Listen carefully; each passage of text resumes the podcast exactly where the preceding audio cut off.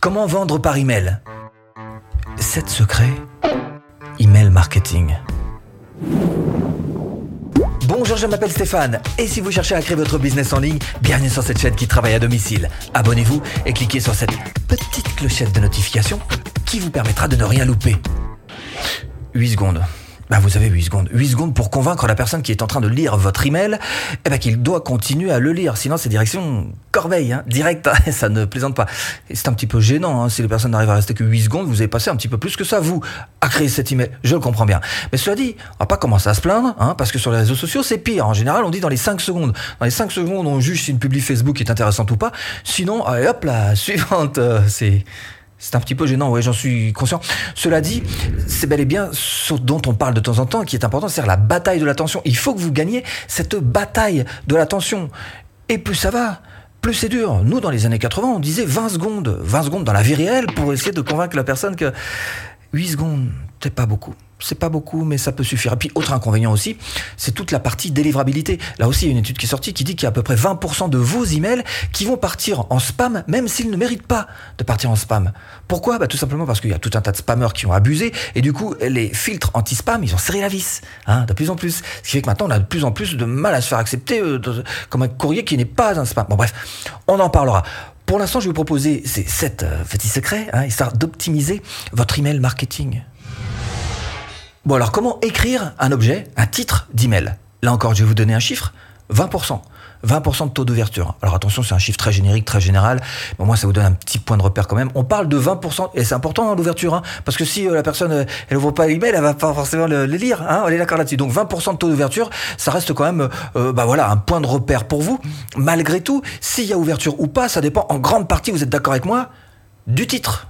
1. Il vous faut un titre court. Vous remarquerez que quelquefois, juste mettre deux mots dans votre objet euh, d'email, eh ben ça suffit. En tous les cas, c'est beaucoup plus efficace que de faire une phrase un petit peu plus longue et un petit peu plus explicite. 2. En objet d'email, vous pouvez très bien mettre une question, mais il faut que ce soit une question qui implique. Et pour ça, effectivement, si vous voulez que la personne en face se sente impliquée dans ce que vous proposez, il faut bien connaître son audience. 3. Mettre le prénom de la personne dans le titre. Ça, effectivement, ça fonctionne très très bien. Par contre, il faut absolument pas en abuser. Parce que là, sinon, vous allez, au bout d'un moment, euh, perdre son efficacité, tout simplement. 4. Faire de la B-testing sur vos titres. Alors personnellement, je suis sur un logiciel qui s'appelle GetResponse. Par exemple, si vous envoyez un mail à 10 000 personnes, vous allez dire titre A pour 1000 personnes, j'envoie le titre B pour 1000 autres personnes, et puis après GetResponse, il fait le reste. Hein. Il dit, ouais, le meilleur, c'est le B, donc je vais envoyer le B aux 8000 personnes restantes. Donc ça, c'est très très bien. Et ça va vous permettre deux choses. D'abord d'avoir un email qui sera un petit peu plus ouvert, plus efficace, mais aussi, ça vous permettre d'engranger de l'expérience. Parce qu'au bout d'un moment, vous allez vous rendre compte que c'est plutôt tel ou tel type de titre d'email qui fonctionne pour vous,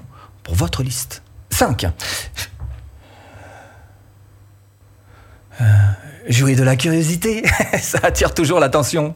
6. Utilisez les mots comment ou les mots pourquoi dans votre titre. Ça fera pas de magie. En revanche, ça a deux vertus. La première, c'est que bah, c'est plutôt honnête. Hein. Quand il y a marqué dans un titre d'email comment faire ceci, cela, les choses sont claires, elles sont clairement exposées. Et puis, la deuxième vertu, c'est quand même ça ouvre une boucle. Et on a souvent envie de les, boucler, nos boucles, hein, d'aller jusqu'au bout et puis de terminer, donc d'ouvrir l'email et puis de lire et puis de voir un petit peu ce qui se passe à l'intérieur. Bon, délivrabilité. Comment améliorer sa délivrabilité en ayant malgré tout un feedback? Les entrepreneurs en général aiment bien faire d'une pierre deux coups. Et ça, vous pouvez le faire tout simplement en posant une question en fin d'email.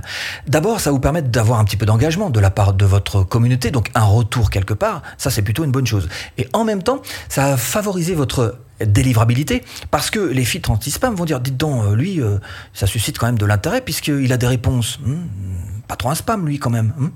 Deux, évitez aussi les mots qui sont un petit peu trop promo. Alors on les connaît. Le plus classique, c'est le mot gratuit, par exemple. Donc évitez ce genre de mots, particulièrement dans les titres, et euh, ça vous aidera à passer plus facilement les filtres anti-spam.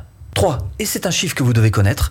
Près d'un email sur deux sera envoyé par vos lecteurs en spam avant même d'avoir ouvert votre, votre email. C'est juste en regardant l'adresse email. Hein ouais, je sais, c'est énervant. Hein. bah oui, parce que vous, vous avez passé, je sais pas, 20 minutes, une demi-heure sur votre email, et eux, ils arrivent le soir, sont fatigués, ça va pas, que c'est.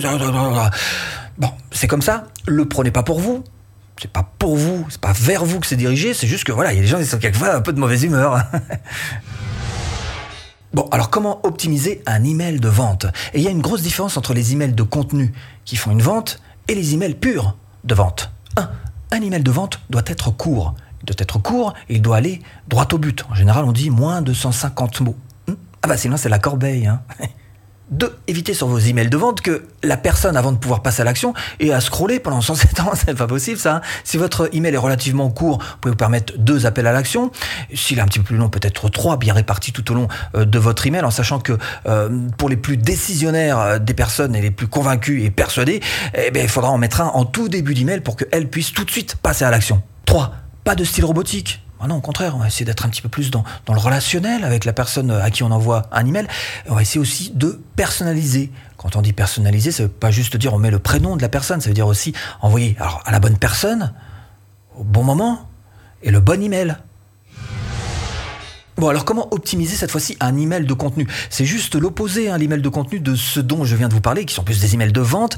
Là, vous allez, avec l'email de contenu, faire les choses un peu différemment.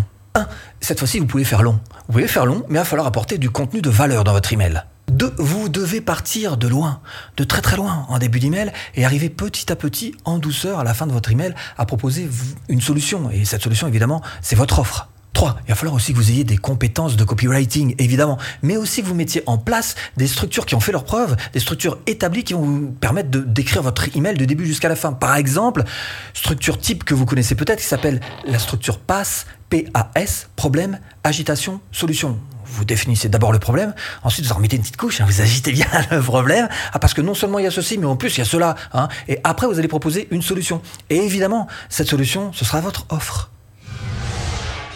Bon, comment optimiser un email de vente pour mobile? Il faut savoir quand même que vous avez un email sur deux qui est ouvert sur smartphone. Ça vaut le coup quand même de s'y pencher. Ça change absolument tout, vous êtes d'accord avec moi sur la présentation. Donc ça veut dire qu'il va falloir que vous ayez peut-être une preview, hein, euh, sur mon logiciel j'ai ça, une preview sur la droite qui me permet de voir ce que je suis en train d'écrire, comment ça sonne sur un smartphone, d'envoyer aussi certainement un test tout simplement, un email test, ou de voir sur tout un tas de, smartphones différents, un panel, une preview qui. Normalement votre logiciel devrait vous permettre de faire ça. Deux, il va falloir évidemment adapter le format en lui-même de votre email au smartphone. C'est-à-dire qu'il faut que vous écriviez de manière aéré, que vous soyez capable d'écrire gros et de vous servir du gras. 3. D'où l'intérêt d'utiliser des listes à puces. Évidemment, ça clarifie votre message, donc usez-en, abusez-en. Comment avoir de l'engagement hmm? Bah oui, un email de vente, ça peut très bien chercher à avoir une interactivité, un certain engagement de la part de la personne en face. Par exemple, si vous décidez de conclure votre vente par téléphone, 1. Vous pouvez très bien faire une prise de contact, une prise de rendez-vous par email. Il vous suffit juste de mettre une question à la fin en disant simplement est-ce que vous préférez que je vous rappelle sur Snapchat? Vous laissez votre Snapchat, sur, Skype, vous laissez votre Skype. Voilà, vous faites deux questions très fermées comme ça. Et l'email qui va venir derrière, ce ne sera plus qu'une formalité évidemment. 2. Il faut que vous injectiez de l'émotion dans vos emails. Vos emails doivent être tout sauf tièdes. Bon alors comment faire un appel à l'action? Un call to action en anglais. Il faut penser son email comme un entonnoir 1. Structuré, c'est-à-dire que chaque ligne que vous allez écrire doit absolument donner envie de lire la ligne suivante, jusqu'à arriver tout en bas, à votre appel à l'action. 2. Demandez. Eh ben, demandez un appel à l'action, faut demander. Ben, si vous ne demandez rien, vous n'aurez rien. Donc, vous une, demande tout à fait claire. Ça peut être une prise de rendez-vous, ça peut être un clic, ça peut être ce que vous voulez, mais votre demande doit être claire. 3. Démarquez votre CTA, votre appel à l'action. Il doit être extrêmement visible. Et là, je suis en train de vous parler visuellement parlant. Il doit être visible comme l'est le bouton au milieu du nez. Parce que quand on est face à un email, on scrolle, on descend, on remonte, on regarde qu'est-ce qu'il a marqué là-haut. Hop, et puis à un moment, on se dit, oui, il faut y aller. Et là, au moment d'appuyer, on doit pouvoir retrouver très facilement votre appel à l'action. Et si vous voulez aller plus loin, écrire votre liste rentable en 24 heures chrono, et bien ce que je vous propose, c'est tout simplement de cliquer là. Formation offerte. J'espère vous avoir un petit peu aiguillé dans cette boîte de fin. Je vous dis à bientôt en vidéo.